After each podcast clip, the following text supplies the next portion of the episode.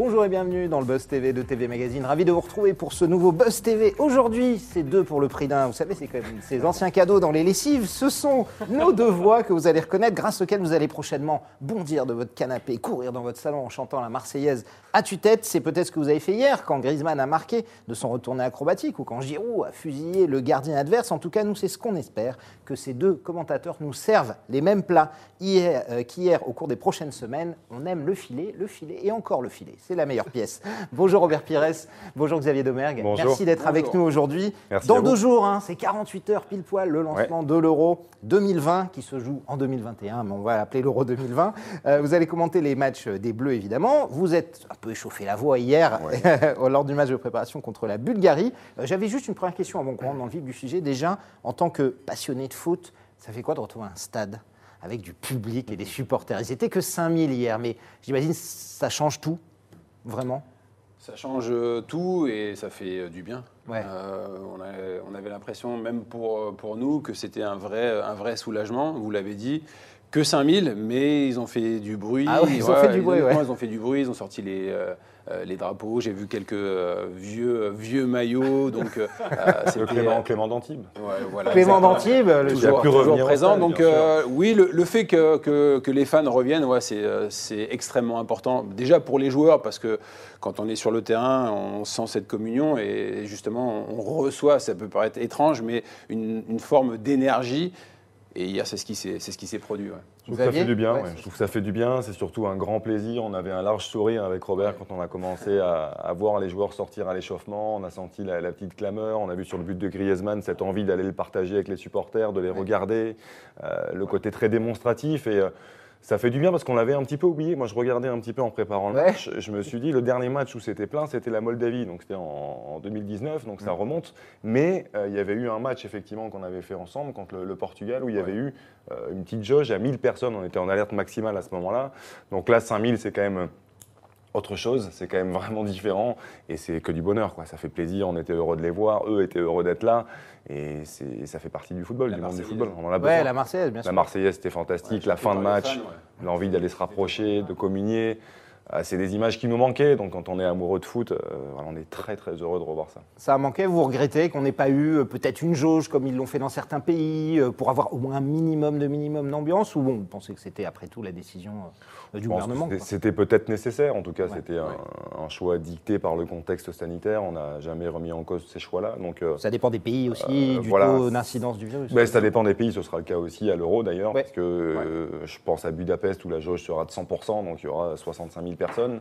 Euh, ce sera différent euh, à Munich dans ce match France-Allemagne, effectivement, dans, dans moins d'une semaine maintenant, dans six Ouais. jours. Il y aura un peu moins. Mais il y aura un peu moins, il y aura voilà, mais euh, on peut que se- on ne peut que se réjouir de, de ça parce que ça fait partie du ouais. football et on a besoin du, du public. Donc c'était un plaisir hier de, de, de retrouver un petit peu de, de clameur. Absolument. On a besoin du public et nous, on a besoin de vous, évidemment, hein, chers internautes qui nous regardez en direct euh, sur Figaro Live, tvmac.com et bien sûr la page YouTube de TV Magazine sur laquelle est diffusée cette émission. Si vous avez des questions, c'est le moment. Feu, qu'avez-vous pensé du match d'hier? Est-ce que vous êtes, est-ce que vous aimez les commentaires de Robert, de Xavier ou pas?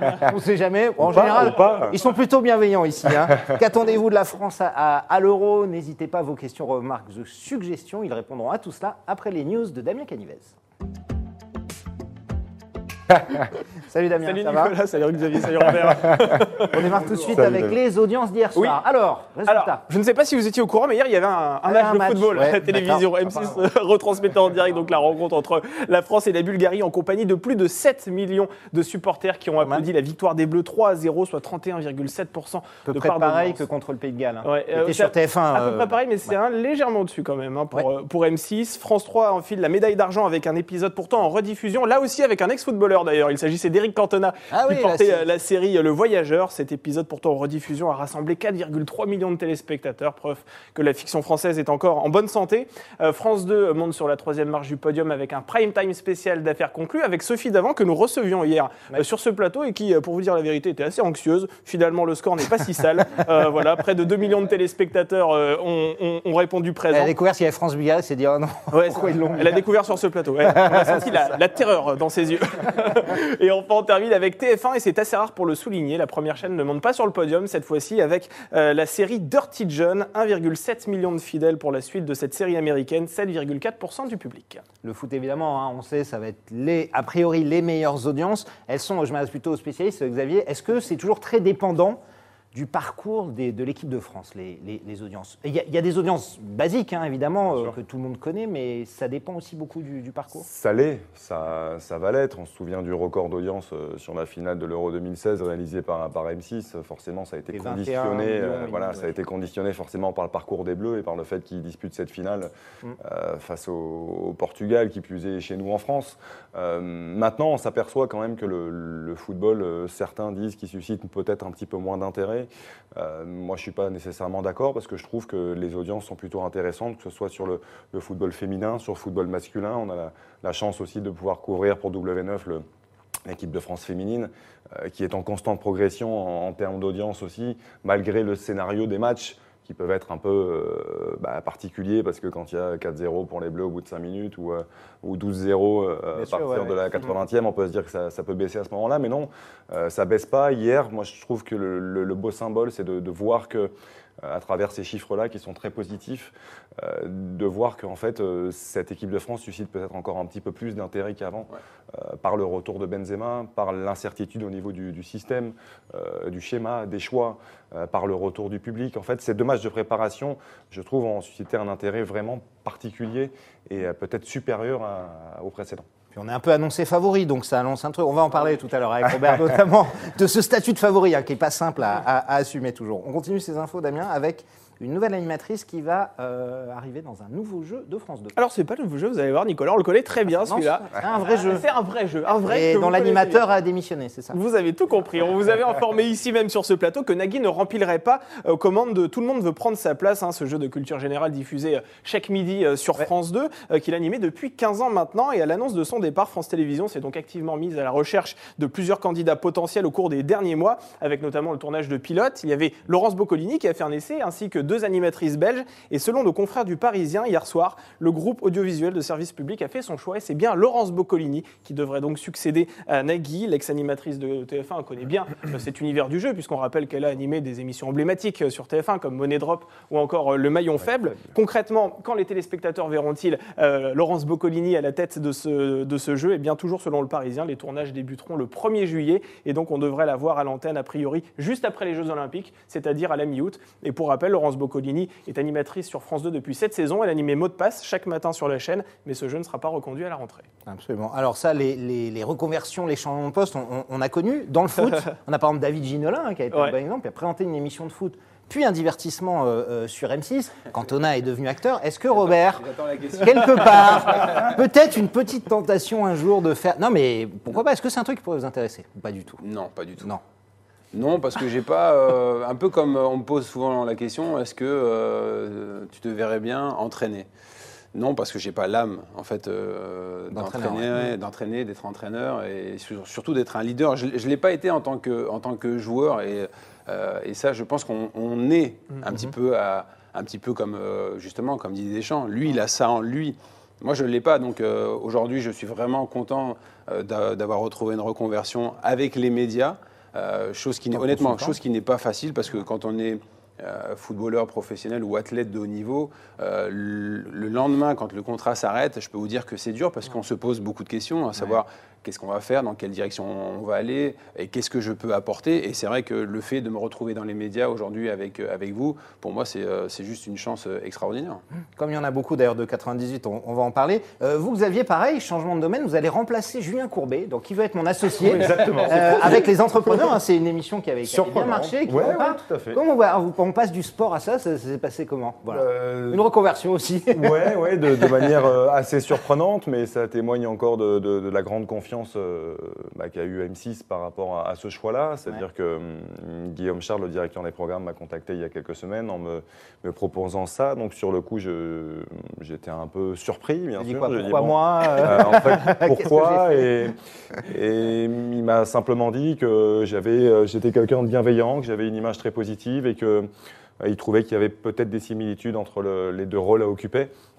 Et euh, donc j'ai essayé de réfléchir euh, rapidement et je me suis dit, allez, euh, relève le challenge, c'est différent, mais euh, moi j'ai vu quand même pas mal de, de similitudes et de points communs euh, dans l'approche du, du rôle demandé, c'est-à-dire que je suis là pour accueillir et pour accompagner les entrepreneurs qui viennent proposer leurs projets et proposer leur pitch devant les investisseurs, ouais, investisseurs. Donc euh, je suis un peu en quelque Ouais. sorte le journaliste euh, bord terrain qui fait l'interview c'est un qui essaye de le mettre dans les meilleures conditions. Ensuite, ben, place au match. Mm. Et je le récupère après avec une bonne ou une mauvaise nouvelle. Donc, euh, je me dis qu'il y, a- il y a quand même pas mal de corrélations entre les deux. Et euh, voilà, j'aime bien essayer de. Parfois, c'est important de se mettre un peu en danger, Mm. de relever un challenge et essayer de le faire. Et, et voilà, le tournage est terminé. C'est le montage maintenant. Il y en a pour encore quelques semaines. En tout cas, ça a été super. J'ai été bien accueilli. Un nouveau monde pour moi. Euh, monde de l'animation, entre guillemets. Mais Ouais, ouais, euh, exactement. voilà, Ça j'ai. un pris Ah. du plaisir euh, à accompagner les gens, à échanger surtout, euh, le côté curiosité euh, euh, plutôt intéressant euh, en fonction du parcours des gens. Et euh, humainement, ça a été une, une très belle expérience. Donc, euh, On a de merci tout le découvrir monde ça en tout cas. ouais. eu confiance en moi, effectivement, pour ça. ouais. C'est une émission qu'on aime beaucoup ici. Euh, on termine Damien Oui. avec la finale de Ah Top oui. Chef. Et alors là, une annonce Ça, c'est dingue. ultra surprenante de c'est- M6. ça, c'est fou. Votre chaîne. Là, oui, on était un peu sur les fesses ce matin. Quand on a découvert ça, la finale du célèbre concours culinaire, on le rappelle, est diffusée euh, ce soir sur Ouais. M6. Deux virtuoses des casseroles vont s'affronter sans pitié. Il s'agit d'un côté de Mohamed Chek, 28 ans, et l'autre Sarah Mingui, Ouais. euh, 25 ans, qui est d'ailleurs la première femme depuis 2016 à accéder à cette manche de la compétition. La finale. Seulement voilà, et c'est peut-être inédit d'ailleurs dans l'histoire de la télévision, il faudrait le revérifier. M6 appelle les téléspectateurs à ne pas regarder la finale de son émission. Ouais. On se demande pourquoi. Euh, eh bien parce qu'à partir d'aujourd'hui, vous savez que les restaurants peuvent euh, accueillir des clients en salle avec une jauge à hauteur de 50% et plus longtemps encore d'ailleurs, puisque le couvre-feu est désormais reculé à 23 heures. Et ce soir, ouais. Du coup, pour soutenir le secteur euh, euh, de la restauration, auquel M6 est bien sûr très attaché, la chaîne a choisi d'inciter son public à se rendre dans ses établissements de bouche. D'ailleurs, tout au long de la journée, les candidats de l'émission devraient d'ailleurs même relayer des messages pour inciter euh, les Français à se rendre euh, au restaurant. Et on rappelle que Michel Saran, Philippe Etchebest et Anna Rose ont été très impliqués dans le, dans le projet. Ils ont même été consultants pour euh, Emmanuel Macron sur la rouverture des restos. C'est c'est dingue, quoi. Une chaîne qui dit à ses créateurs ne regardez pas la finale. En plus, Top Chef fait, Ouais. fait un carton d'audience. Ça vous surprend, ça, Xavier Moi, je trouve ça incroyable. Je trouve ça incroyable et je l'ai vu ce C'est matin. génial, hein, quand, je me suis levé ce matin, j'ai vu effectivement le, le tweet d'M6, en plus en jaune. C'était Ouais. vraiment en valeur. Du coup, on pouvait vraiment Vous voir avez cru que c'était une blague euh, ce ou- qui se passait. Oui, sur le coup, je me suis dit, qu'est-ce que c'est Qu'est-ce qu'il qu'est-ce qu'il nous raconte, effectivement ce- ce- Ah oui, Ah oui, oui, c'est Ah vraiment oui, un message. Qu'une Ah chaîne ouais. dit ne regardez pas Ah ouais, notre émission. Ah, c'est énorme, quand même. Bah, cette finale est plus, très finale, très ouais. attendue. Donc euh, après, moi, je trouve ouais. qu'il y a une part de solidarité qui est Ouais. super parce, Oui, que, aussi. ouais. parce que effectivement, les, les restaurateurs et Philippe, Etchebest euh, en sait quelque chose parce qu'il il a milité beaucoup en Absolument, ces ouais. derniers mois et et voilà, je trouve que c'est une vraie solidarité et ça fait du bien aussi d'avoir ce genre de, de communication. Mm, Absolument. Bon, en tout cas, on a hâte de voir le résultat. Il y a le replay, hein, évidemment. Les gens pourront aller revoir la finale demain. Mais je pense qu'il y aura quand même un petit peu de monde. hein. On verra les audiences demain. Ça devrait quand même cartonner. C'est fini, Damien, C'est fini, c'est terminé. Eh ben, on passe à la grande interview du Buzz TV. Nous sommes en direct avec Robert Pires et Xavier Domergue et toutes vos questions dans un instant.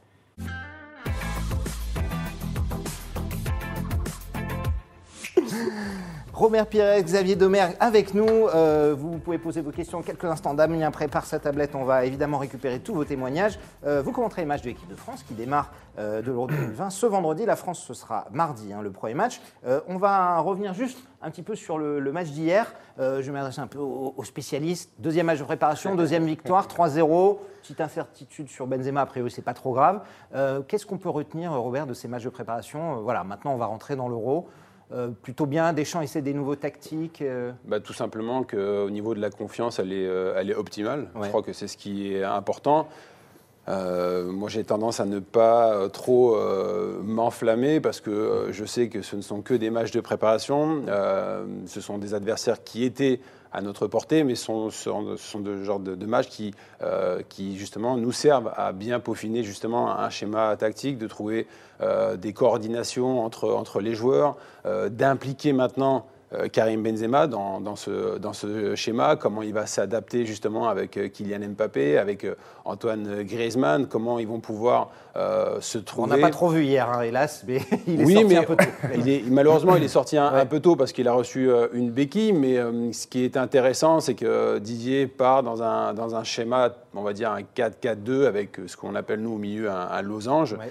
Et euh, Et puis après, les, les trois devant, euh, ils, sont, ils sont capables de, de- de réaliser de, de belles choses. Et, ce qui est bien, c'est que ce que j'en ai vu hier, c'est que, bon, malheureusement, Karim euh, s'est blessé, mais Olivier Giroud est rentré, a fait la différence, et euh, ça, ça implique que tout le monde, en fait, est, est concerné. Et justement, je trouve que les remplaçants, ils ont un rôle extrêmement important quand ils, quand ils rentrent. C'est-à-dire que Giroud a perdu un peu de sa place de titulaire pour vous, Xavier A priori, on rappelle qu'il a un ratio en équipe de France par rapport à Benzema. C'est le nombre de buts par rapport au nombre de matchs qu'il a pu jouer. Bien sûr. Qui est, qui est très impressionnant. Il est presque à 0,5, presque un but tous les deux Ouais, matchs. alors ouais. que Benzema a un ratio beaucoup moins. C'est assez exceptionnel. Il, il a marqué ses 45e et 46e buts. Là, on Ouais. l'a rappelé, je crois, hier de mémoire, mais il revient à 5 petits buts simplement de Thierry Henry. Thierry Donc, Henry, euh, ouais, alors. deuxième meilleur buteur de l'histoire des Bleus, donc Mm. c'est- c'est assez fantastique. Et moi, ce que je trouve extraordinaire, et Robert l'a très bien dit, il le connaît euh, parfaitement, c'est cette capacité qu'il a à se relever de, de la pire des situations. Euh, on parle de pire situation parce que euh, dans certains moments d'une carrière, on se dit bon là c'est fini, il n'arrivera pas, plus, à se on est sur le revenir, banc. il n'arrivera Ouais. pas à réagir, il n'arrivera pas à se relever. Et en fait, il se relève toujours. Et euh, il l'a confié hier à Karine Galli aussi. On le surnomme le, le- le phénix grenoblois. Ses amis le, le surnomment comme ça. Et, et c'est vrai que la comparaison est bien trouvée parce qu'encore une fois, hier, il- on rappelle juste euh, deux, trois statistiques, mais il avait joué que 38 minutes, je crois, sur les dix derniers matchs avec Ouais. Chelsea. Donc il a très peu de rythme, Ouais. très peu de compétition. Et Didier Deschamps le, le fait rentrer parce que euh, Karim Benzema se blesse. Et il arrive à marquer deux buts. Il a, il a toujours ce professionnalisme, cet état d'esprit irréprochable. Ouais, Et c'est voilà, ça, ouais, et qui, continue à se préparer Voilà. exactement comme s'il était. euh, C'est une vraie, vraie source d'inspiration, je Ouais. trouve, pour beaucoup. Et euh, c'est ça qui est positif, c'est que euh, Benzema, Griezmann, Mbappé, c'est fantastique. Mais il y a aussi Giroud, il y a aussi Dembélé qui a fait une très bonne entrée hier. Il y a aussi Kingsley Coman qui était un peu touché physiquement, mais c'est rien.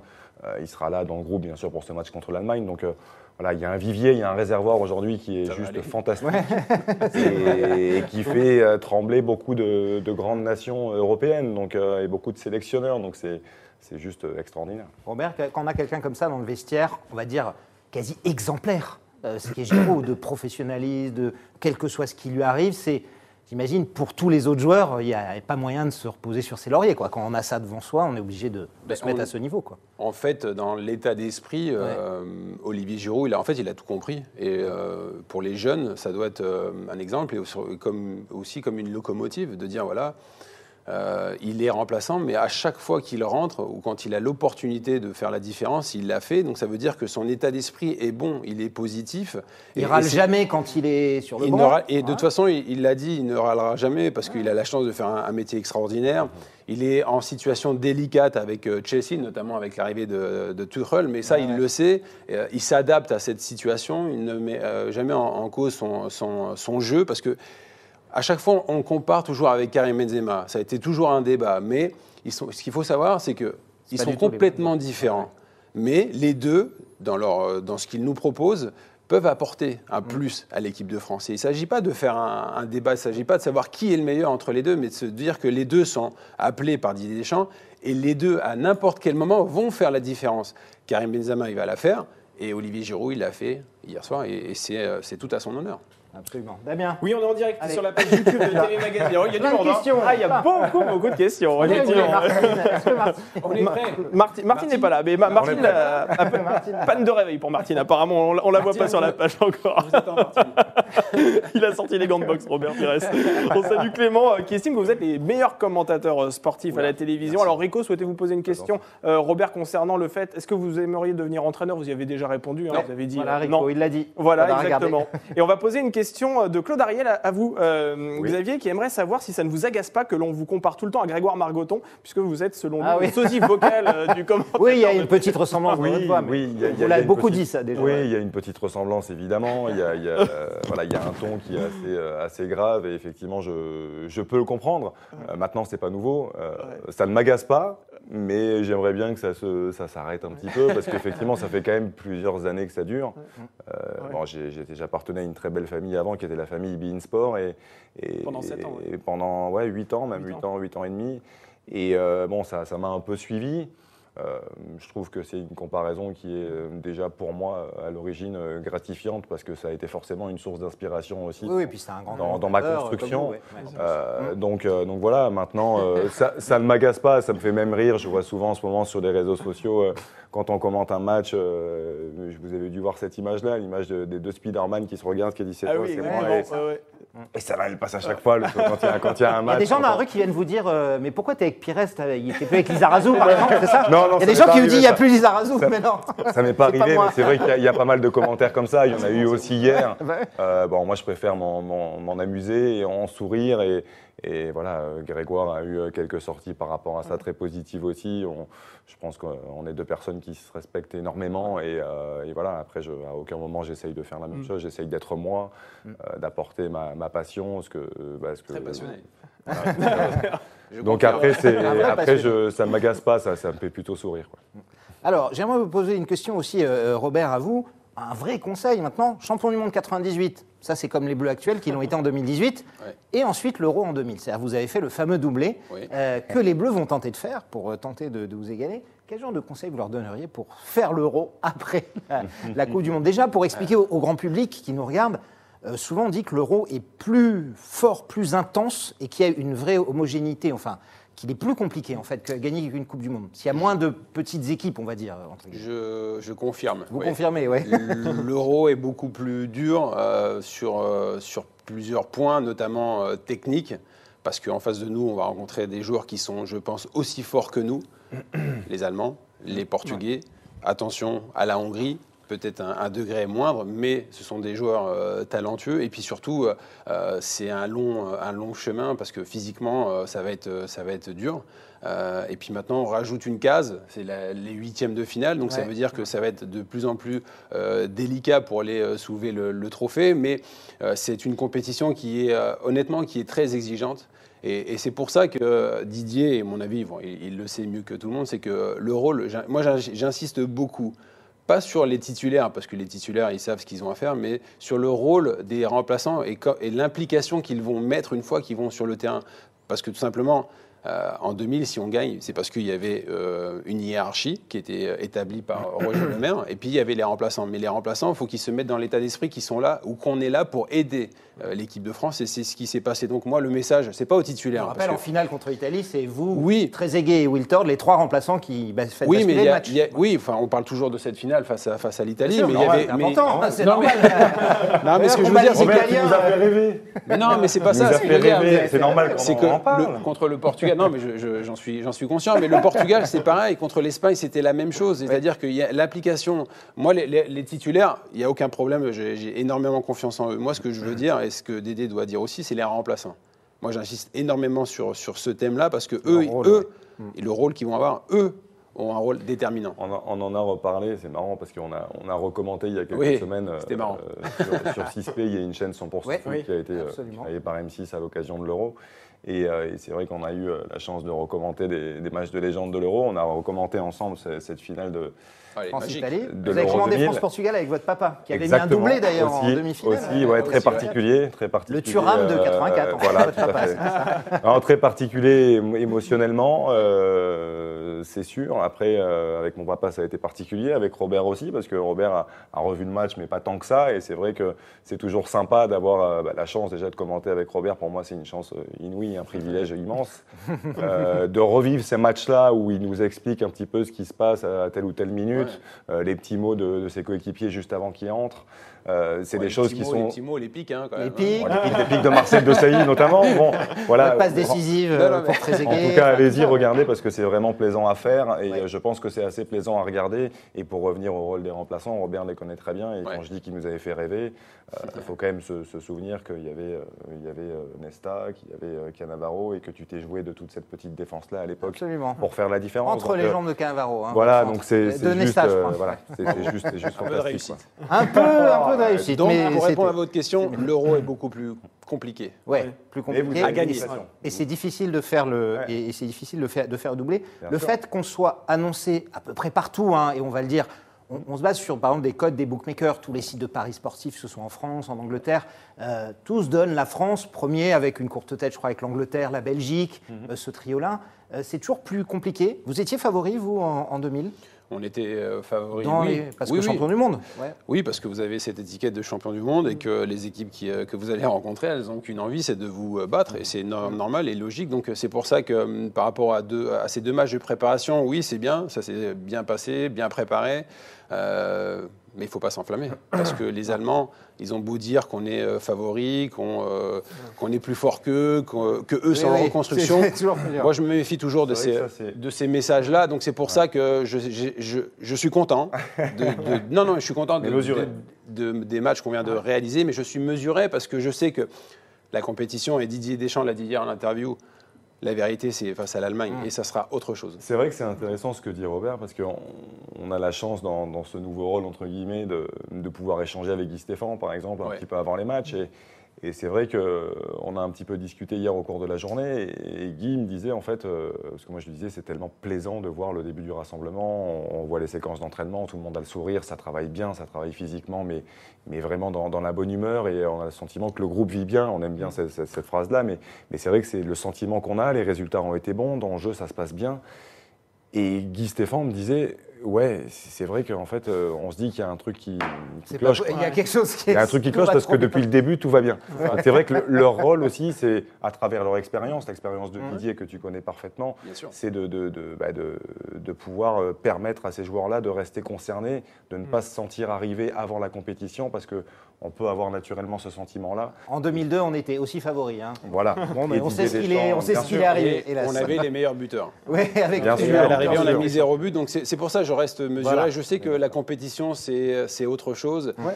Et je me méfie des Allemands, ils ont beau dire ce qu'ils veulent. euh, et en C'est des plus- Portugais et- aussi, vous les connaissez et- bien. oui, oui, un petit peu. Je les, les Portugais, je les connais un petit peu. Et en plus, on va jouer à Munich. Ouais, Ah oui. Donc attention.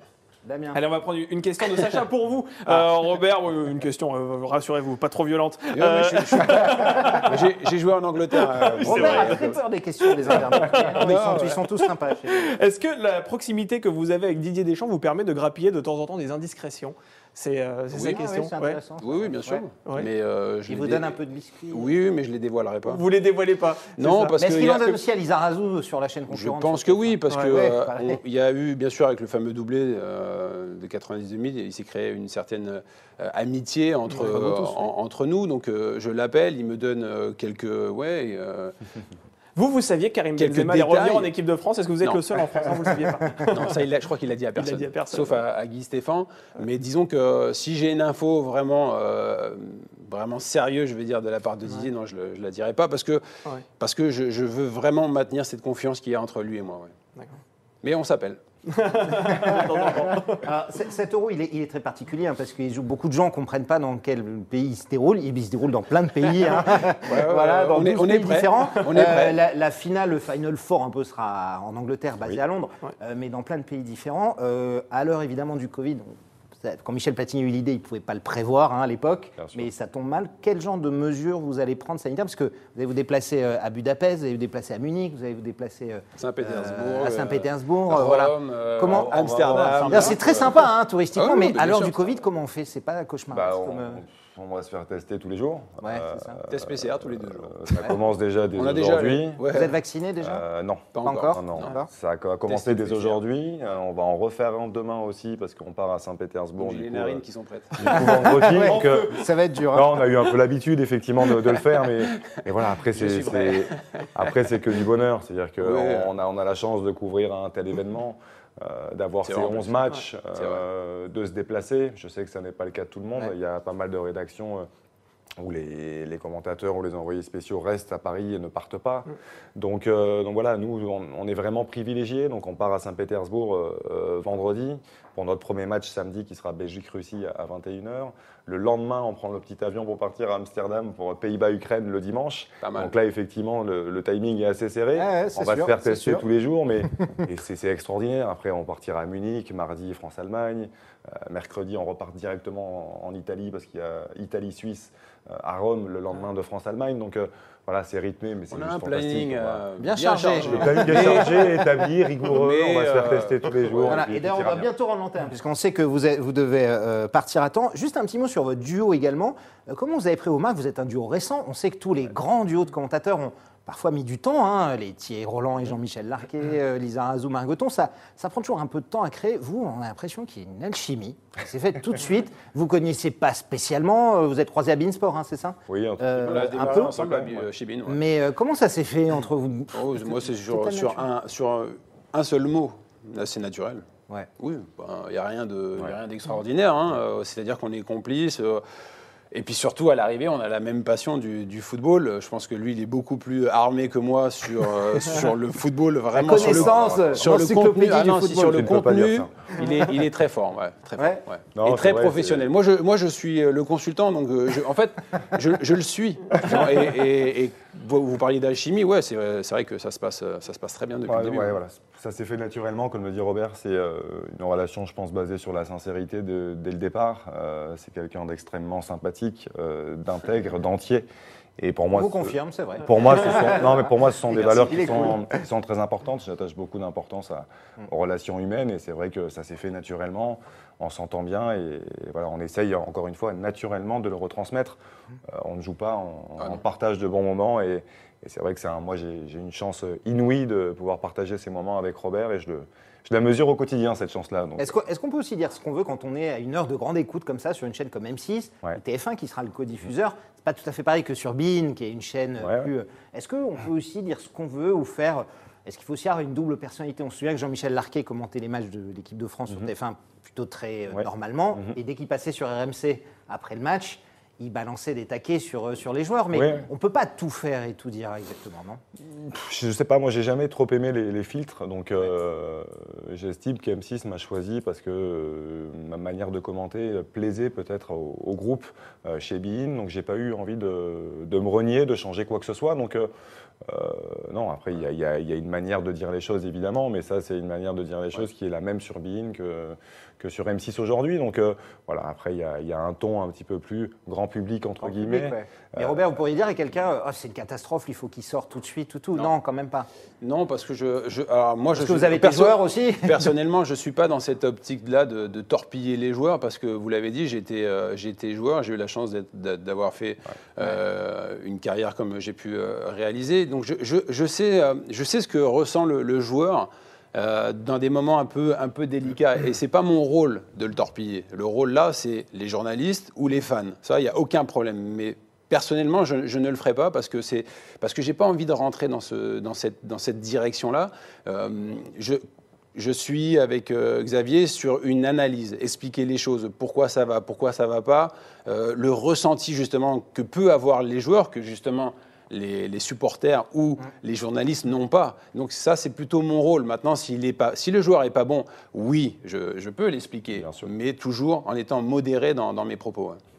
Damien, une dernière question. Allez, après on va soyons fous. Attention. Martine, toujours pas aïe.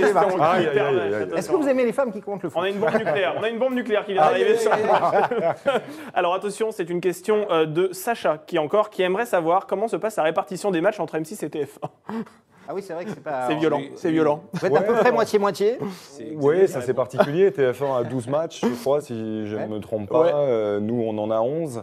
Euh, Vous avez la finale. On a la finale qui, Ouais. est, Voilà. bah, qui s'est jouée euh, sur, tirage au sort. sur Au tirage tirage au au sort. sort. Oui. Vous l'aviez déjà en 2016. hein. Vous Comme ça avait été le cas effectivement à l'Euro 2016, donc T'avais euh, la pas mal de réussite au tirage au sort, c'est vrai. Euh, ensuite, je pense que c'est un échange de bons procédés. euh, Si l'équipe de France est en demi-finale, elle sera sur TF1. En quart, c'est chez vous. En En- huitième, c'est chez voilà. eux. En fait, vous alternez en fait. Exactement. en fait, Voilà, on a, on a un match, euh, un match de phase de groupe qui est, euh, à mon sens, à notre sens, le match peut-être le plus important Oui. par rapport au fait que c'est le début d'une aventure dans un euro. Donc c'est toujours un match euh, marquant. ouais, marquant. Et c'est France-Allemagne. important. Votre premier match, ouais. Voilà, Sans et c'est- Pas, est déjà pas- prêt. pas euh, pour nous, hein, pour, Ouais. euh, pour les ah, joueurs. Vous êtes un peu tendu quand même. France-Allemagne, à vous. Bon. Non, je suis pas tendu. Bah, duel entre les Ah, deux derniers champions du euh, monde. attention. Enfin, c'est- attention, attention. Non, mais c'est quelque chose. Donc, euh, effectivement, il y a ce France-Allemagne. TF1 a les deux autres matchs de phase de groupe. Euh, l'équipe de France en huitième. Si l'équipe de France a le, bonheur euh, de, de passer en quart de finale, euh, on récupérera les Bleus à ce moment-là. Euh, en quart de finale. Et puis en demi, c'est un échange de bons procédés. Je pense qu'il faut travailler en bonne intelligence. Ça n'est pas du tout de mon ressort. hein. C'est d'autres personnes qui s'en occupent, notamment Frédéric de Vincel, donc, euh, qui, qui gère ça avec beaucoup de, de maestria. Donc, euh, donc non, ça, ça fonctionne bien, on s'entend bien, il y a du respect, c'est c'est le plus important. Bon, dernière question et on vous laisse partir. Le petit pronostic. Ah oui. Allez, un petit, un petit truc comme ça sur euh, le vainqueur. Ouais, donnez-moi un, un vainqueur, podium, donnez-moi trois. Allez, donnez-moi trois. Vous ne pouvez pas me demander euh, le vainqueur. Vous savez très bien ce que je vais répondre. La France. Bah bien oui, sûr. sûr. Non, mais Oui, de oui. cœur et de raison. Les, vraiment les deux, pour le coup. Mais euh, oui, enfin, moi, je, je, je peux pas être. euh, Je vais être. euh, Prenez autre chose. Oui, oui, mais euh, je vais pas être objectif, pardon. Ouais, c'est vrai. Bah, J'ai eu la chance de jouer pour l'équipe de France. euh, on a eu la chance de gagner, euh, de faire le doublé, ce que Donc vous disiez tout à l'heure. Et euh, même si on n'est euh, pas dans les favoris, je dirais toujours la France parce que.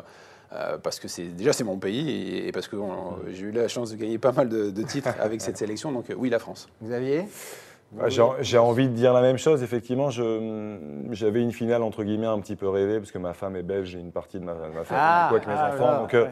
France-Belgique, j'aurais bien aimé. Après, Ouais. le- ils ont des petits soucis la Belgique avec des joueurs importants. Je pense à Et vous aurez des soucis avec votre femme aussi. et Den Hazard, ouais, aussi. Donc euh, non, non, bah, finale, finale rêvée. France-Portugal 2016, vous avez eu des sououcis avec une partie de votre famille aussi. Bien sûr. Oui, un peu, bah oui. Ouais, je me suis un peu ouais, Ouais, euh, forcément. entre guillemets engueulé mais bon ça fait partie. Ça fait, un peu de ça français, fait, normal. ça fait partie du jeu. donc.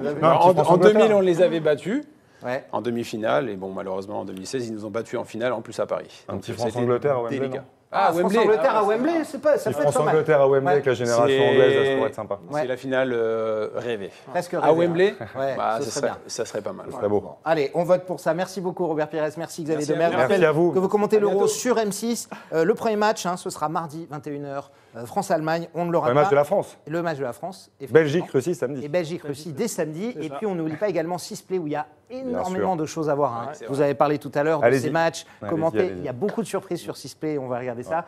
Damien, nous on sera là demain Oui, matin. avec un candidat de jeu télé qui est l'un des plus grands champions euh, dans un jeu télé. Il a euh, voilà, tout raflé dans les 12 coups de midi Ouais. sur TF1. Il Ah, s'agit de Paul, qu'on va recevoir demain, champion. autiste Asperger aussi, qui viendra Ah, nous parler de son livre et qui est aussi dans le Club des Invincibles actuellement sur France 2. Ce sera dès demain évidemment à 10h. On attend vos questions nombreuses pour un nouveau buzz. Bonne journée à toutes et à tous.